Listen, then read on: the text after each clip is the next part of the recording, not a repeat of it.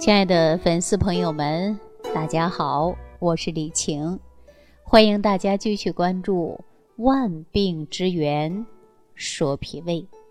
生活当中啊，大家有没有打嗝的现象？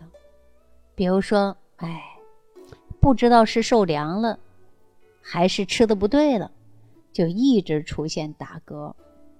那么，如果偶尔打个嗝啊，算是正常的。可是有很多人呢，这个打嗝就打的不停，也有这样的现象。那么大家说呢？不仅尴尬，而且呢还会不舒服。如果出现这样的现象呢，大家可以按揉内关穴，啊，可以试一下。当然呢，还有一个非常简单的食疗方法，比如说你少喝一点醋，或者吃个山楂，嚼一个姜片，啊，用这些方法。可以试一下，但是有一些粉丝朋友留言啊，说李老师，您说这些方法呀，我都试了，就是不管用。好，那怎么办呢？那接下来呀，我就跟大家说一说这个打嗝，这个嗝到底是怎么产生的呢？为什么会打嗝打的不停呢？好，那在咱们中医上讲啊，打嗝俗称为嗳气，原因很多，就比如说。咱们的胃肠道有气儿啊，积气了或者积液过多，那么通过胃肠的蠕动，那么可以引起打嗝啊。还有的人呢说这个饭后啊打嗝，如果说吃饱了打个饱嗝呢，那说明我们的胃气足啊，这是正常的。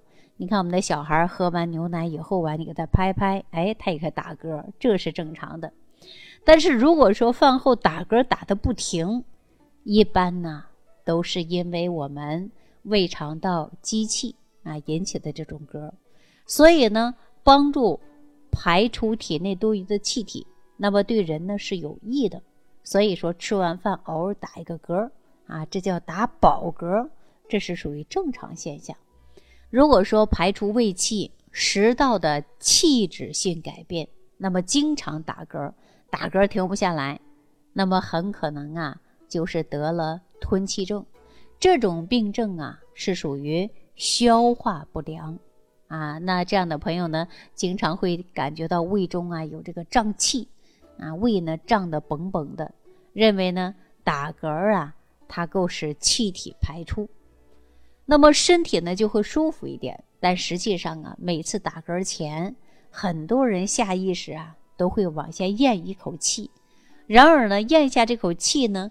比如说，打出来的气呀就会更多，结果呢会让我们的胃肠道里边的气呀也就会越来越多。那这种情况下呢，如果一直持续下去，我们就应该怀疑我们的肝和脾是不是出现了肝脾不和的现象啊？那西医上呢把它叫做肝区综合症和脾区综合症。那因为肝区和脾区的位置啊，刚好是肠道的拐弯地点，那气体呢是非常容易聚集的。于是呢，我们就在打嗝的时候啊，还会引起一些疼痛的感觉。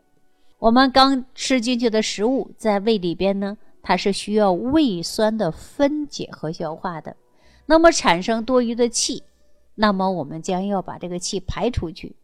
所需要的条件就是胃呀还没有被撑大，没有失去弹力的时候，是要给胃留一定的空间的。这就是我经常提醒大家吃饭呢，别吃太饱啊。很多人说：“哎呀，吃到撑啊！”记住，别吃到撑啊。当然呢，大家呀打饱嗝呢也是一个很好的信号，就是吃饱了，给大家确定一个打个饱嗝。很多人呢，如果你吃饭过快，狼吞虎咽，你就吃饭的时候中途不会有打饱嗝。如果说你吃的慢啊，细嚼慢咽，那你吃的差不多的时候，你自己观察一下，他会打个饱嗝。这时候就要提醒你，我们呐吃饱了。如果吃的太快，那么迅速的把胃填满了，那么夯实了，就不可能打嗝了。所以说呀，我们消化食物的过程呢，一定要记住了，别给自己吃的太饱啊。其实我们身体的内和外，它是一个相互的一个结果。内因呢，就是我们整个的胃肠道消化器官的分泌的消化液；外因呢，就会很多了。外因呢，就是吃进去的食物呢，看看食物的温度，你别吃太烫了啊。还有呢，你别乱吃东西，看食物的质量。比如说食物比较粗糙，或者坚硬，或者冰凉，那么就会影响到我们的消化呀。但是呢，我们吃进去的食物的温度也好啊，不软不硬啊，然后呢，吃的呢快慢结合啊，也就是说不快也不慢啊，差不多。那吃的呢又不多，那么我们吃饭的时候呢还不能三心二意。有的人呢吃饭看书，有的人吃饭看手机或者看电视。我告诉大家啊，其实都可能会伴随着你严重的消化不良。比如说你生气，还有呢悲伤啊，经常忧郁过度，一样会影响到我们的消化呀。因为咱的胃壁说白了就是个平滑肌嘛，它有弹性的，有张力的，当然呢，也就是有弹性的限度的，也就是说不是无限度的拉长的。那么，当我们的胃壁被食物撑大后，弹性呢，它是不是慢慢就缩小了？自身的蠕动和研磨的力量是不是就减弱了？所以说，大家呀，别给自己吃的太饱啊！吃撑什么时候会吃撑？吃自助餐，大家说，哎呀，我这一个自助餐呐，都花了一百多块啊，或者两百多块，或者好几百块，我又不吃回来呀，我感觉对不起。啊，对不起，这个胃，那就猛猛的吃，一下把自己吃多了，是不是？所以就是我们的胃呀，一定要留下呢三成啊，或者是两成，要有弹力嘛，要有张力嘛。我给大家举个最简单例子啊，你家里拿矿泉水瓶，你装半下的时候，你能摇晃得动，水声力气也很大。你装的满满的，能摇动吗？摇不动了，都没有空间了嘛。是吧？所以说这个时候胃呀要保持自身的蠕动的节奏，充分的分泌这个胃液啊，让它研磨搅拌食物，这样呢向下排送食糜，向上能排出你吞咽的这个空气，比如说打饱嗝出来了啊，食糜有用的营养物质下去了。如果突破了七成饱或者八成饱这个极限，那么我们这个胃呀工作起来就会有点吃力了。本来你这个车呀，说这个加到这个油门一百二就是负荷正好了，你偏偏开到一百五六，那你这车报废的也快呀，是不是啊？所以说我们吃的太饱啊，那呢胃呢就会停止蠕动了。所以说呀，哎呀，吃多了不消化，早上吃的饭中午还不饿呢，啊，到晚上了可能略微有点食欲，那你说这不是蠕动慢，消化不好了？当然了，还有一些人呢。说这个饥饿的时候也会打嗝，那这种情况啊，就是人体的胃肠在空虚的状态也会打嗝。这种嗝我们叫做什么？空嗝，嗳气。但是这种嗝啊，一般呢跟没有吃饭呐是没有关系的。这种嗝的声音比较响，气儿不多，但是呢没有酸臭味儿，往往呢持续很长时间，甚至昼夜不停，或者是。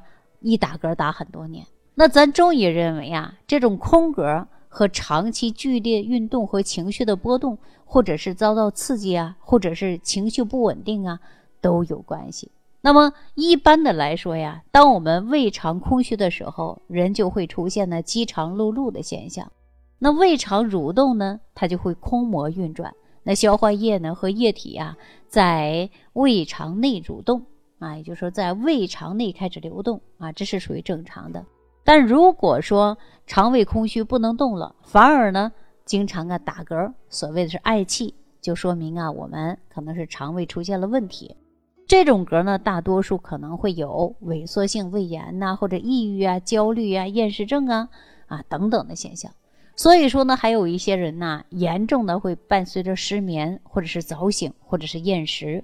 有的人的后背啊出现疼痛，还有的人呢贫血消瘦，特别是萎缩性胃炎啊，其中的胃壁啊已经，呃，跟原来的状态呢它是发生了改变，比如说松弛啊，或者是萎缩，胃酸分泌呢也会越来越少了，胃酸呢变得是少，于是呢我们呢整个胃黏膜呢也会变成了萎缩，严重的还可能会出现息肉啊，甚至肿瘤啊。总之呢，这样的大空格啊，大家呢还得重视啊。如果严重的，大家到医院呢去检查一下，检查一下呢我们就放心了。大家说是不是？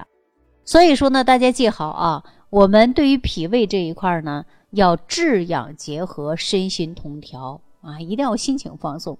用食疗你就要用啊，用药你就要吃。那食养调理过程中呢，一定要配合的就是心理，你不要每天呢都去想啊想不好的事儿。那么只有这样，你才能够逆转这种不好的情况，使我们的肠道啊重新变得呢柔软起来。如果说经常有嗳气的，也会。慢慢随之就消除了。有的人情绪不稳定，一生气就打嗝；还有的人呢，喝了一些饮料会打嗝，比如说碳酸饮料。因为碳酸饮料喝多了以后啊，它会促进钙的流失。因为咱们中国人呢，不太适合喝碳酸饮料，无论是短期还是长期饮用碳酸饮料呢，都会对胃啊造成影响，会让我们的胃肠呢失去了知觉。初期呢，蠕动会变慢。后期呢，整个胃呀丧失了感觉，特别是丧失了这个饥饿感啊，不知道饱也不知道饿了，叫饥饱失常了。如果长期下去的话呢，我们可能啊就会变得肥胖啊。说到这儿呢，我们就想到我以前呢，呃，认识一位朋友，姓王啊，我叫他老王，他呀就是胃热饭量大，特别爱喝碳酸饮料，在短时间内他胖了很多。啊，自从呢我给他讲了这个道理之后啊，让他戒掉碳酸饮料，现在呀体重也控制的挺好，起码减下来了，哈，身体也轻松多了。